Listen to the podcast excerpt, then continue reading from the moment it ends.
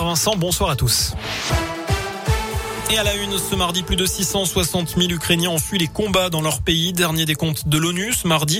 Sixième jour de guerre en Ukraine. L'offensive russe continue. Elle se poursuivra même jusqu'à ce que tous les objectifs fixés soient atteints. Selon Moscou, une tour de télévision a été visée tout à l'heure à Kiev. Au moins cinq personnes ont perdu la vie. La diffusion des chaînes a été arrêtée. Le président ukrainien Volodymyr Zelensky s'est adressé, lui, au Parlement européen en visioconférence.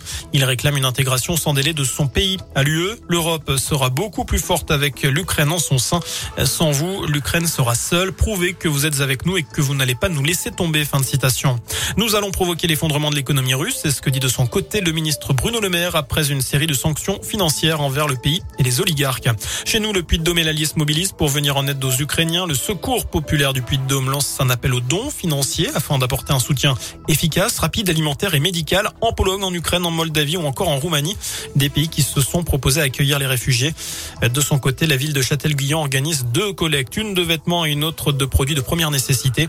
Enfin, la ville de Vichy lance une collecte de biens de première nécessité aussi euh, du 1er au 5 mars au Palais du Lac. Dans le reste de l'actu, cette disparition inquiétante dans le Puy-de-Dôme entre Orsine et Saint-Ours-les-Roches. Un homme de 47 ans, habitant de Saya, est porté disparu depuis dimanche soir. Sa voiture a été retrouvée à l'entrée d'un chemin de terre à proximité du col des Goules. On vous a mis sa description et le numéro de la gendarmerie sur notre site internet. Euh, trois nouveaux candidats ont franchi une étape cruciale dans la course à l'Elysée. Éric Zemmour, Marine Le Pen et Nicolas Dupont-Aignan ont reçu plus de 500 signatures d'élus.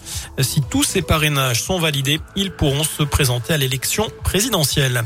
Et puis on termine avec un mot de sport. Ce soir, la première demi-finale de Coupe de France de foot entre Nice et Versailles. C'est à partir de 21h.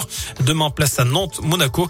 La finale se jouera le 8 mai prochain. Voilà pour l'essentiel de l'actu sur Radio Scoop. Prochain point avec l'info dans une demi-heure. Je n'ai plus qu'à vous souhaiter une excellente soirée.